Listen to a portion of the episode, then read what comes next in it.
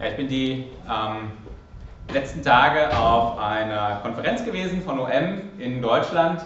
Und äh, es ging zum einen um äh, ähm, Arbeit unter Muslimen in Europa und zum anderen äh, um das Thema Gemeindegründung auch. Und es gab äh, heiße Diskussionen äh, darum, ob die Predigt eigentlich überhaupt noch zeitgemäß ist ähm, und ob man überhaupt noch predigen sollte und ob dieses Konzept von Gemeinde, so wie wir es im Moment leben, überhaupt noch dazu führt, dass Leute zum Glauben kommen und im Glauben wachsen.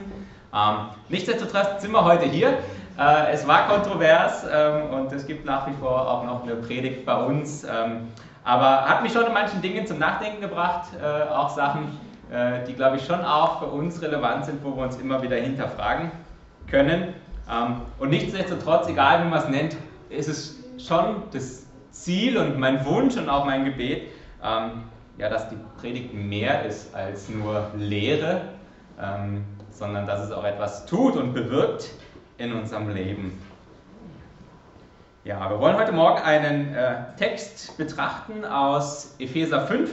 Äh, einen Text, den, wir ganz zum, den ich ganz zum Anfang auch äh, gehört habe, äh, auf der Konferenz, wo ich gewesen bin und der mich irgendwie so die ganze Woche begleitet hat und wo ich gedacht habe, ja, ähm, diese Gedanken möchte ich einfach auch mit euch teilen.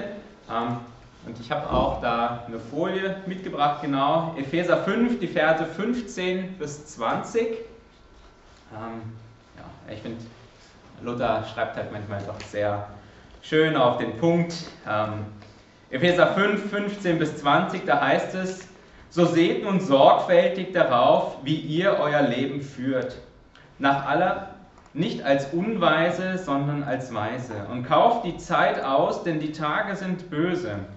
Darum werdet nicht unverständig, sondern versteht, was der Wille des Herrn ist. Und sauft euch nicht mit Wein voll, woraus ein unordentliches Wesen folgt, sondern lasst euch vom Geist erfüllen Ermuntert einander mit Psalmen und Lobgesang und geistlichen Liedern. Singt und spielt dem Herrn in eurem Herzen und sagt Dank Gott, dem Vater, alle Zeit für alles im Namen unseres Herrn Jesus Christus.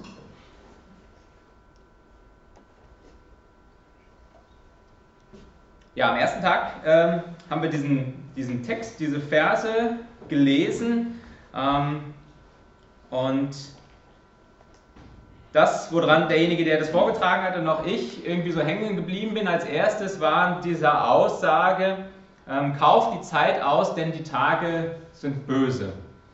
Ähm, ich weiß nicht, ob der Tag an sich böse sein kann, aber zumindest das, was um uns herum geschieht, da bekommt man schon den Eindruck, ja, das sind keine guten Zeiten, das sind ähm, böse oder schlechte Tage vielleicht, in denen wir gerade lesen, äh, leben. Ähm, Paulus freilich, er schreibt das 2000 Jahre früher ähm, und offensichtlich waren die Tage damals nicht so viel anders ähm, wie das, was wir heute auch erleben.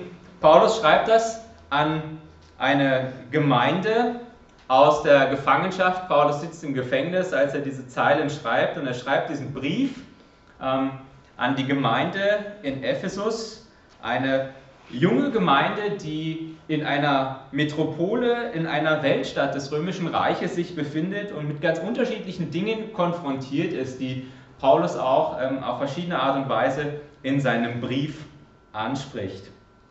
Ähm, eine Stadt, die ja, für die damalige Zeit eine der größten Städte gewesen ist, ähm, eine Stadt, die voller Leben ist, wo das Leben pulsiert, eine Stadt, ähm, wo der Tempel der Artemis gestanden ist, wo viele Leute hingepilgert sind. Eine Stadt voll Theatern und Möglichkeiten, sich die Zeit zu vertreiben. Eine Weltstadt in kultureller und in vielerlei Hinsicht auch religiöser Vielfalt. Und inmitten dem steht jetzt diese noch junge Gemeinde und ist damit konfrontiert, sich damit auseinanderzusetzen, was es eben heißt, in einer rechten Art und Weise zu leben, was es heißt, als Christen, als Gemeinde in einem solchen Umfeld zu, zu sein und Christsein zu leben. Und Paulus geht es darum, deutlich zu machen, dass eben Christsein mehr ist als nur das Verständnis einer Lehre.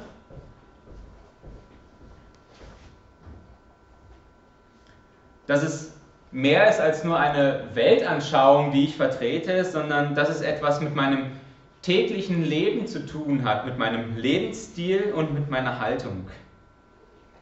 Und das, wie Paulus hier auch selber schreibt, in einer Zeit, die böse ist. Und ja, wenn ich diese Zeilen von Paulus lese, dann denke ich auf der einen Seite, vielleicht sind die Herausforderungen ähm, damals wie heute genauso groß und stark gewesen. Doch bin ich froh, dass ich im 21. und nicht im 1. Jahrhundert lebe, weil ich mir denke, es ist dann doch nochmal was ganz anderes. Und nichtsdestotrotz, ganz subjektiv, haben wir vielleicht den Eindruck, ja, die Zeit, die Tage, in denen wir leben, sie sind böse. Die Natur ist böse, die Menschen sind böse. Ähm, das ist das, was wir vielleicht gerade spüren. Und Paulus sagt, so seht nun sorgfältig darauf, was ihr, wie ihr euer Leben führt, nicht als Unweise, sondern als Weise. Und kauft die Zeit aus, denn die Tage sind böse. Ich finde es interessant, dass Paulus das hier so betont. Kauft die Zeit aus, denn die Tage sind böse. Offensichtlich ist es ähm, besonders wichtig, wie ich mich verhalte, wie ich meine Zeit einsetze, gerade dann, wenn die Umstände schwierig und herausfordernd sind. Wie ich meine Zeit nutze, hat anscheinend einen besonderen Stellenwert, gerade dann, wenn ich herausgefordert bin.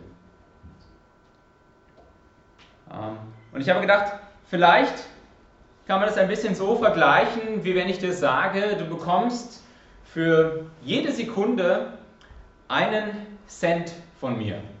Das hört sich zunächst einmal wenig an, aber summiert sich mit der Zeit dann doch schon. Das wäre jetzt vielleicht in der Zeit, wo wir hier zusammen sind, sagen wir mal zwei Stunden, ähm, 8, äh, 7000, 7200 Sekunden, 72 Euro.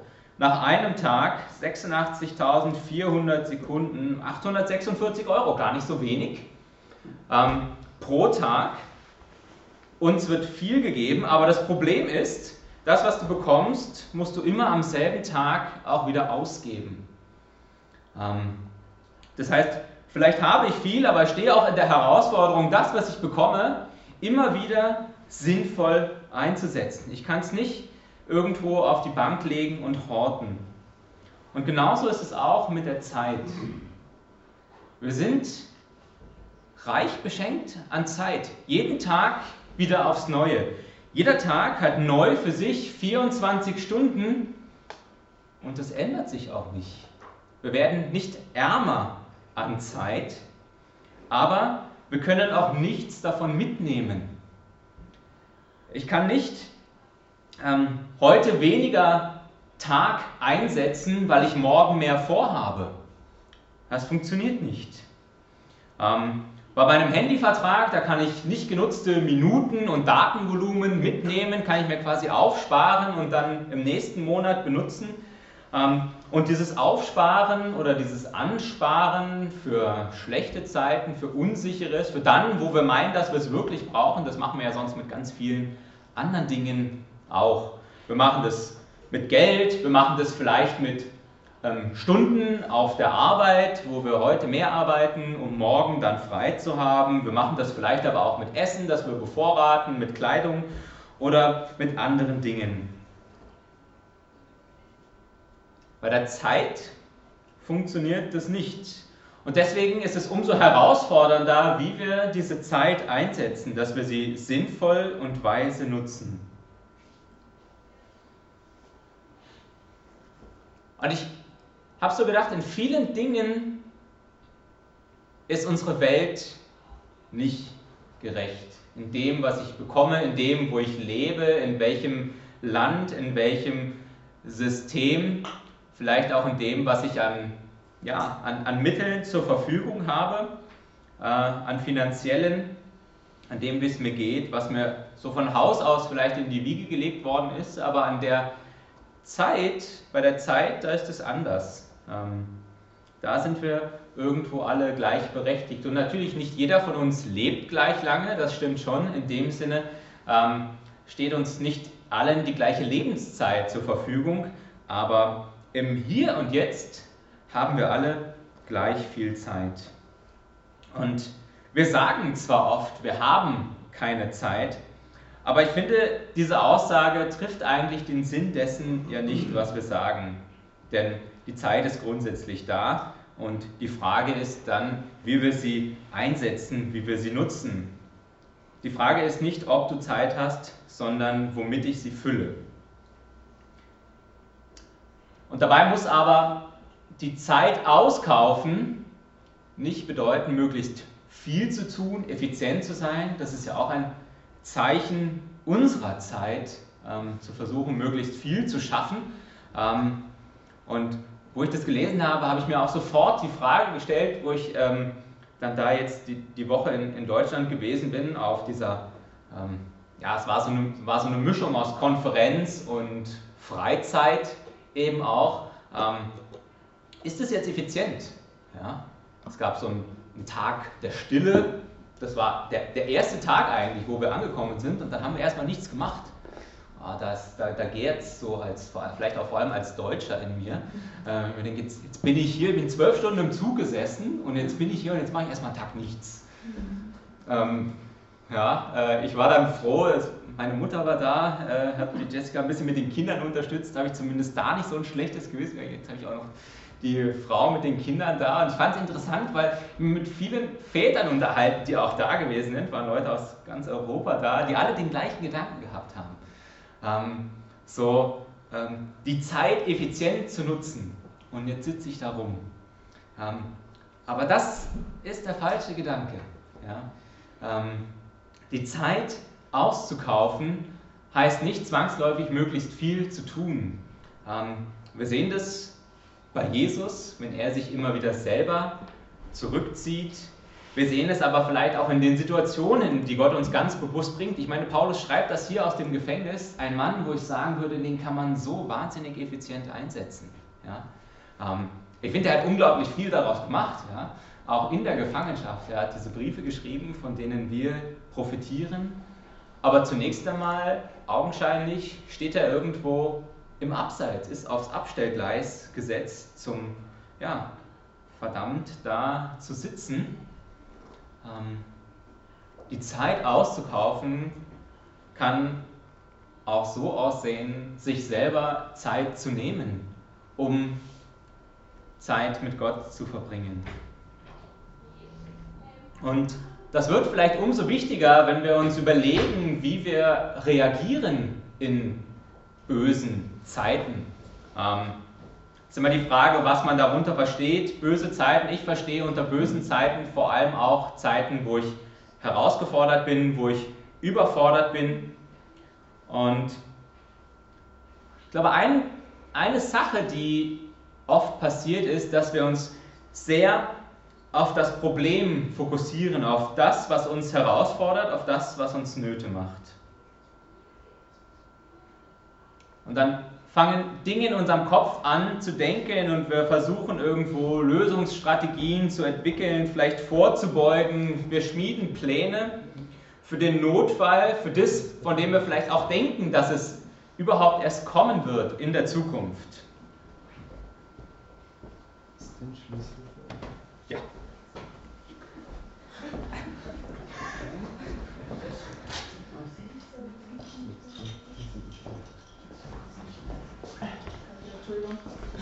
Ja, das ist das Problem, wenn man für zu viel verantwortlich ist. Gell? Wenn man irgendwie selber zu wichtig ist, dann ist man der Einzige mit dem Schlüssel. Ja. In schweren Zeiten passiert es leicht, dass unser Blick, unser Fokus, unsere Gedanken an Problemen hängen bleiben. Und dass unser Handeln nicht mehr von dem bestimmt ist, was wir vielleicht auch vorher in Gottes Wort gelesen haben, was wir erkannt und erfahren haben, sondern dass es vom Problem bestimmt wird, dass unser Handeln vom Problem ausgeht und nicht von dem, der uns eigentlich Lösungen und Zuversicht für unser Leben schenken möchte. Wenn Paulus hier diese Mahnung ausspricht, darauf zu achten, wie wir gerade in bösen Tagen leben sollen, dann geschieht es, geschieht es glaube ich, vor allem deswegen, weil wir uns in schwierigen Zeiten oft anders verhalten als in guten Zeiten. Und wo es auf der einen Seite Angst sein kann, die uns lähmt und ähm, die uns lähmt, kann es auf der anderen Seite aber auch genauso Aktionismus sein. Dass wir meinen, wir stehen jetzt hier und wir müssen irgendetwas tun. Ähm, ich würde sagen, ich bin eher auf dieser Seite, ähm, dass es mir schwerfällt, dann ruhig zu bleiben, stillzuhalten.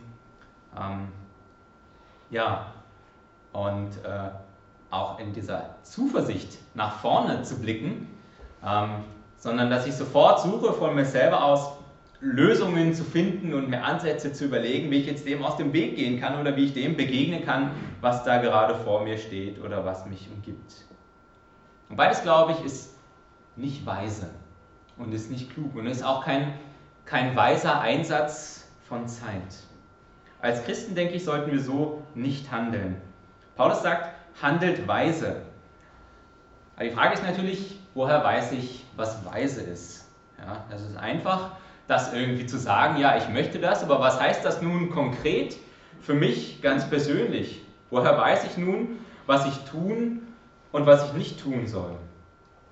Ich finde, Paulus gibt hier doch einige Antworten auch selber in den kommenden Versen. Verse 17 und 18, da schreibt er, Darum werdet nicht unverständig, sondern versteht, was der Wille des Herrn ist. Und sauft euch nicht voll Wein, woraus ein unordentliches Wesen folgt, sondern lasst euch vom Geist erfüllen. Neben dem, wie ich mich selber verhalte in schwierigen Zeiten, ähm, finde ich es zudem auch herausfordernd, gerade dann, wenn Dinge um mich herum passieren, die mich selber überfordern, den Willen Gottes darin zu erkennen. Ähm, und das ist dann etwas, was mich, was mich zusätzlich äh, vielleicht deprimiert, überfordert oder herausfordert. Nicht nur, dass ich es selber nicht verstehe, sondern dass ich auch nicht verstehe, was Gott damit jetzt möchte. Da kommt dann diese Frage auf, warum, wozu das Leid, Not, Elend ähm, in meinem eigenen Leben oder auch um mich herum. Und ich muss gestehen, oft bekomme ich auf diese Frage keine Antwort. Habe ich in der Vergangenheit nicht, bekomme ich auch aktuell bei vielen Dingen nicht, finde ich keine Antwort auf diese Fragen. Und ich habe gedacht, vielleicht suchen wir viel zu oft nach der Antwort auf diese Frage. Auf die Frage, Herr, was ist dein Wille in dieser Situation? Aber vielleicht ist das die falsche Frage. Denn ich kann, wenn, wenn Paulus hier schreibt, ähm, sondern versteht, was der Wille des Herrn ist, dann kann sich das auf die Situation beziehen, es kann sich aber auch auf mich ganz persönlich beziehen. Und wenn ich anfange, diese Frage zu stellen, wenn ich nicht den Blick hinaus in die Welt richte und versuche quasi mit Gott auszuhandeln und zu verstehen, was da alles geschieht, sondern wenn ich diese Frage kleiner mache und frage, Herr, was ist dein Wille für mich in dieser Situation? Was ist dein Wille für mich in meinem Leben? Was ist das, was ich jetzt tun soll in dieser Situation, in die du mich gerade eben gestellt hast? Dann mag das vielleicht immer noch herausfordernd sein, aber es ist eine Frage, auf die ich viel öfter eine Antwort.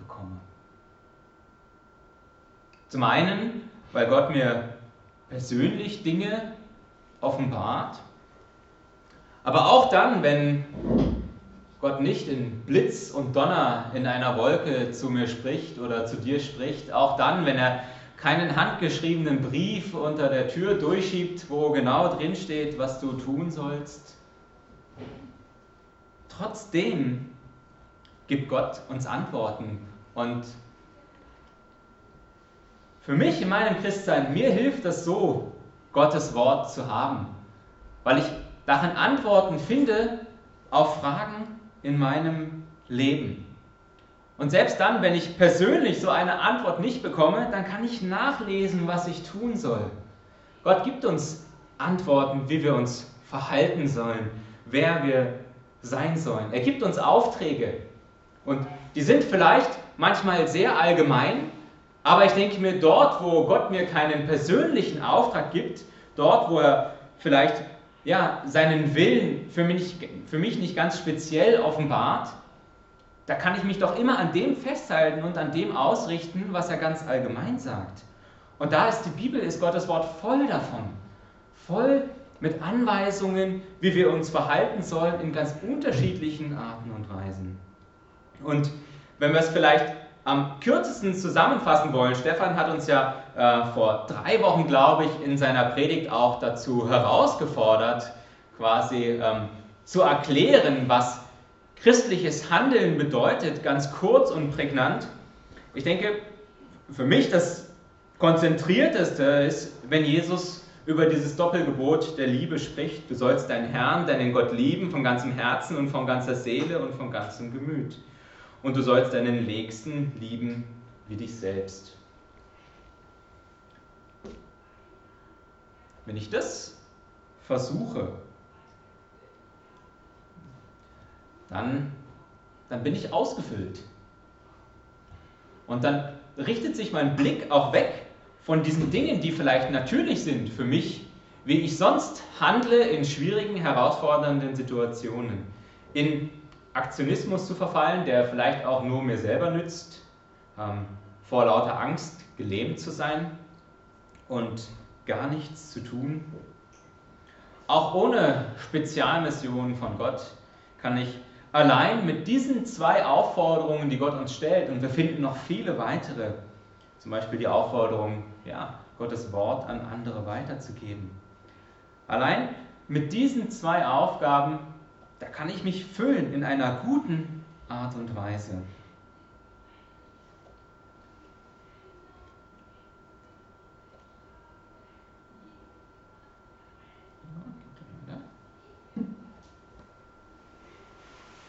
Und dieses Füllen, das ist das, was Paulus ja hier dann auch weiter anspricht.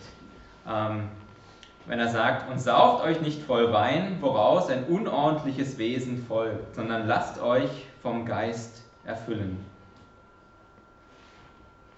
Ich glaube, wir machen das immer wieder, Tag für Tag, dass wir unser Leben mit falschen Dingen füllen. Ähm, aber ich fand es auch interessant, wie Paulus hier über den Gebrauch von Alkohol spricht, ähm, weil ich das selber auch so erlebt habe. Ähm, wo ich mit, mit 18 zum ersten Mal in Berührung mit quasi einer christlichen Gruppe gekommen bin, da würde ich sagen, da waren das die ersten jungen Leute, die ich getroffen habe, die das Wochenende fröhlich und äh, in Gemeinschaft verbringen konnten, ohne sich niederzusaufen. Ja? Die habe ich vorher in Berlin nicht getroffen. Ja? Da hat das Wochenende immer darin bestanden, ähm, irgendetwas zu tun, waren schon verschiedene Dinge, aber das musste immer mit Alkohol getan werden. Ja? Ähm, und äh, ja, da ist ein sehr unordentliches Wesen auch immer draus entstanden. Ja? Ähm, von daher ähm, hat das für mich schon auch ganz persönlich irgendwo eine Bedeutung. Ich habe gesagt, ja, das ist so. Ja? Ähm, und ich weiß nicht, vielleicht haben die Epheser da auch besondere Probleme gehabt, irgendwie, dass Paulus das hier so speziell anspricht. Und äh, auch sich dagegen wendet, äh, quasi ähm, über, über die Maße auch äh, Wein oder Alkohol zu konsumieren.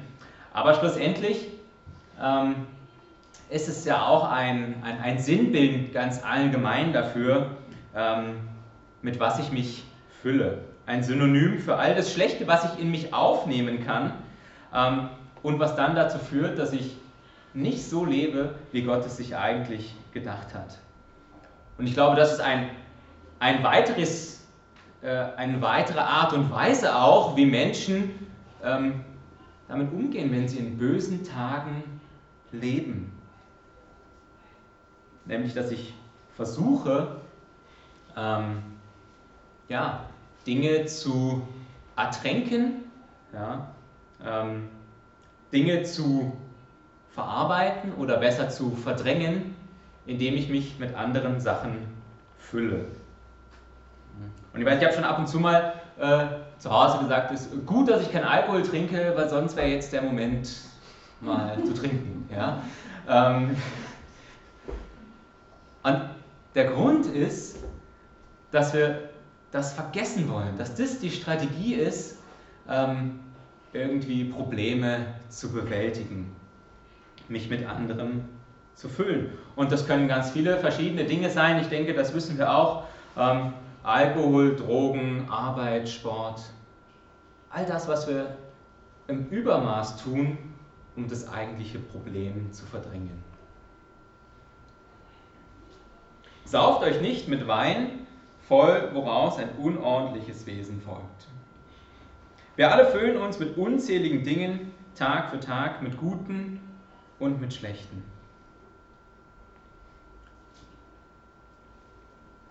Aber ich denke, wir können auch lernen in gewisser Art und Weise, damit umzugehen, uns vielleicht selbst zu beherrschen. Ähm, aber ich glaube, gerade in schlechten Zeiten fallen wir auch immer wieder in schlechte Gewohnheiten zurück. Und das ist unglaublich unpraktisch, weil gerade dann müsste sich eigentlich das, müsste eigentlich das zum Vorschein kommen, was gut ist, um gegen das Schlechte anzustehen. Aber das eine zieht uns runter und führt uns dazu, dass wir auch wieder in schlechte Gewohnheiten verfallen. Ähm, meine Mutter war halt eben jetzt die letzte Woche bei uns und ähm, sie hat mir meine, ähm, meine Grundschul-, meine Volksschulzeugnisse mitgebracht und auch meine anderen Zeugnisse. Ähm, und äh, da stehen dann die Noten drin und dann stehen oben auch immer so schöne Sätze über das Verhalten. Ja? Ähm, und ich habe gedacht, ich bringe euch das einfach mal mit. Ja? Ähm, vielleicht werde ich dann gleich entlassen, aber. Äh, ähm, genau, da steht hier. Fünfte Klasse, also in Berlin zählt man die Volksschule von der ersten bis zur sechsten Klasse, das heißt, da war ich so elf Jahre vielleicht oder so. Sein Verhalten Lehrern und Schülern gegenüber war im Allgemeinen freundlich, doch konnte er durch seinen Jähzorn und auch aggressiv und unfair sein. Ja, so. Ähm, das oder in, in, ähnlicher Art und Weise steht so ungefähr in den ersten fünf Zeugnissen oder in den ersten fünf Schuljahreszeugnissen, die ich bekommen habe.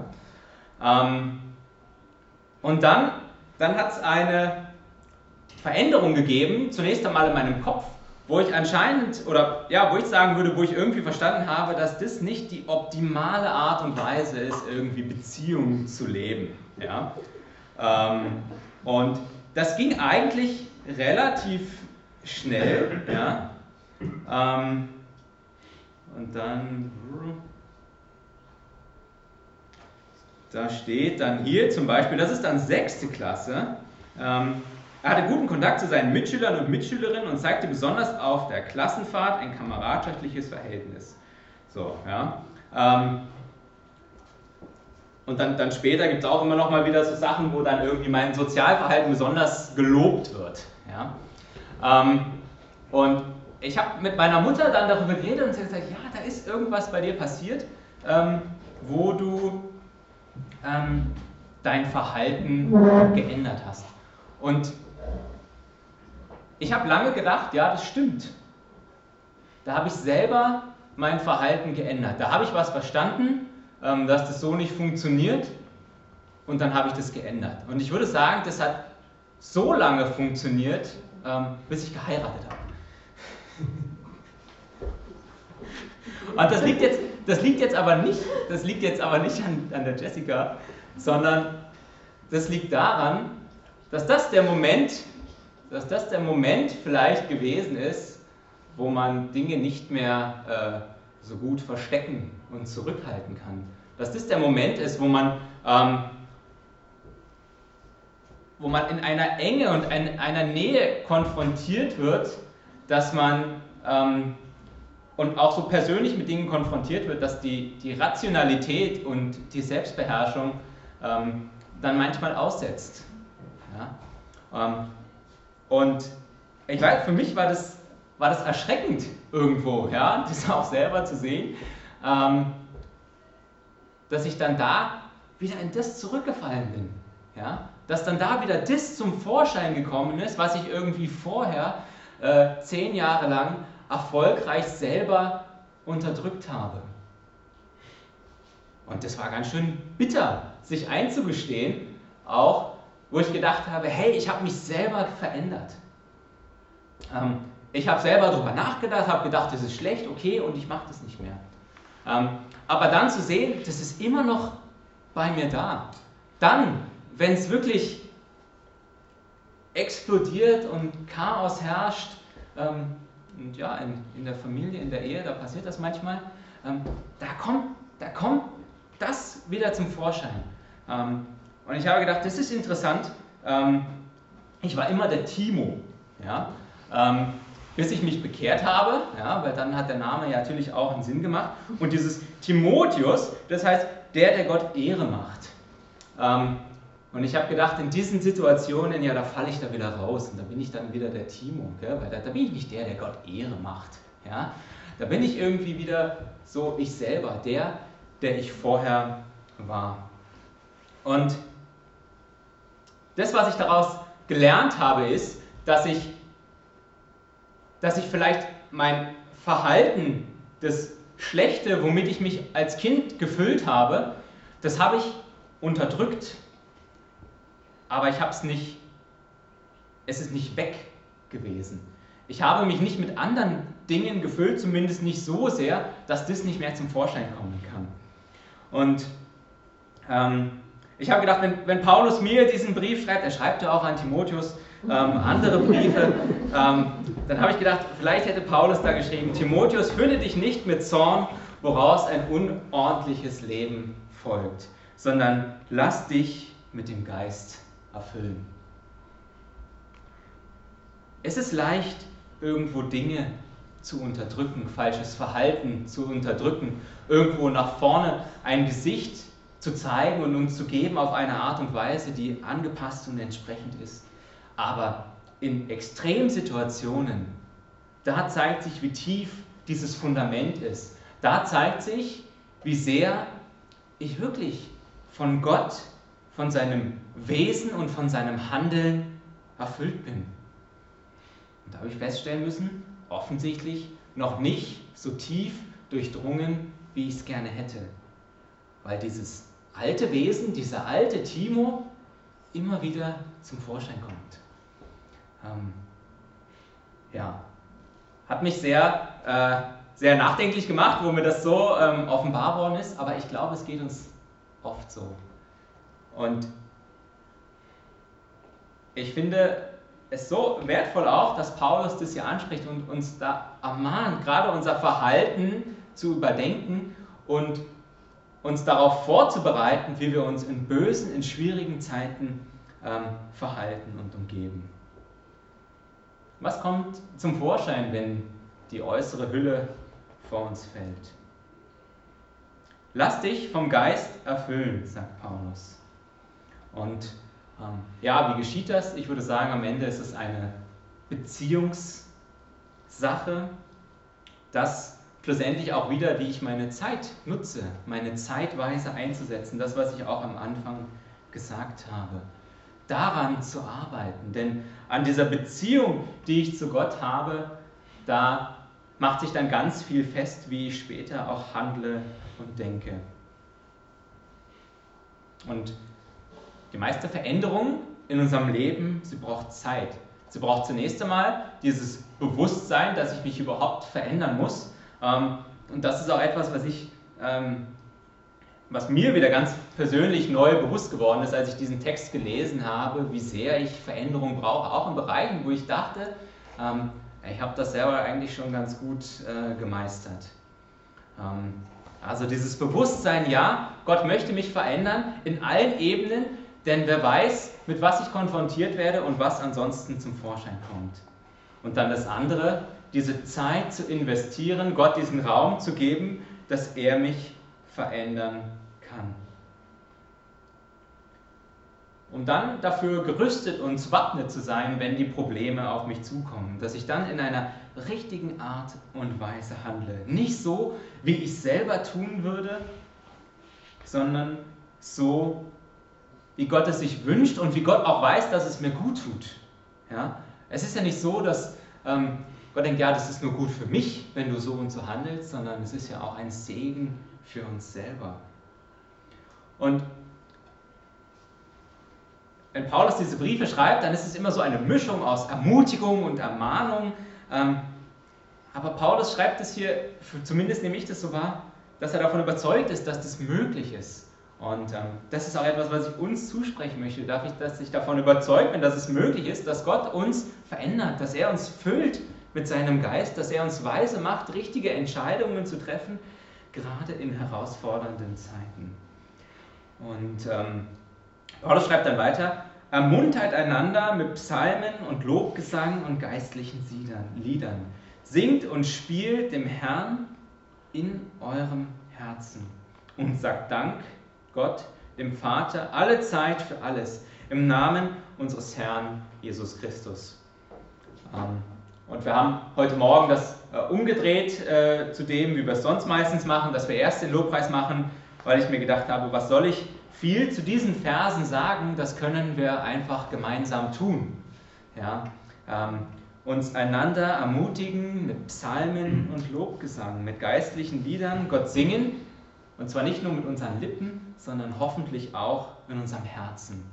Und danach eine Zeit haben, uns einander zu ermutigen im Gebet, auch zu lernen, Gott Dank zu sagen, wie wichtig ähm, und wertvoll ist das gerade in bösen Tagen trotzdem immer wieder Dank zu sagen. Ähm, wir haben das zu Hause zeitlang gemacht, mittlerweile machen wir das nicht mehr, wäre vielleicht auch äh, ein Ansporn, das wieder anzufangen, ähm, immer dann abends gemeinsam zu beten und auch Danke zu sagen für Dinge. Ja? manchmal ist der Tag nicht so, dass einem das sofort kommt, aber man findet immer etwas Dank zu sagen. Und das ist wichtig, weil das verändert unseren Blick, unsere Haltung, unsere Einstellung. Und es hilft dagegen, eben nicht verbittert und ängstlich zu werden, Folgen dessen, die passieren, wenn wir uns mit dem Falschen füllen. Ermutigt einander mit Psalmen und Lobgesang und singt geistliche Lieder, spielt dem Herrn in eurem Herzen. Ja, das wollen wir jetzt tun im Lobpreis und wollen dann danach gemeinsam eine Zeit des Gebets haben. Amen.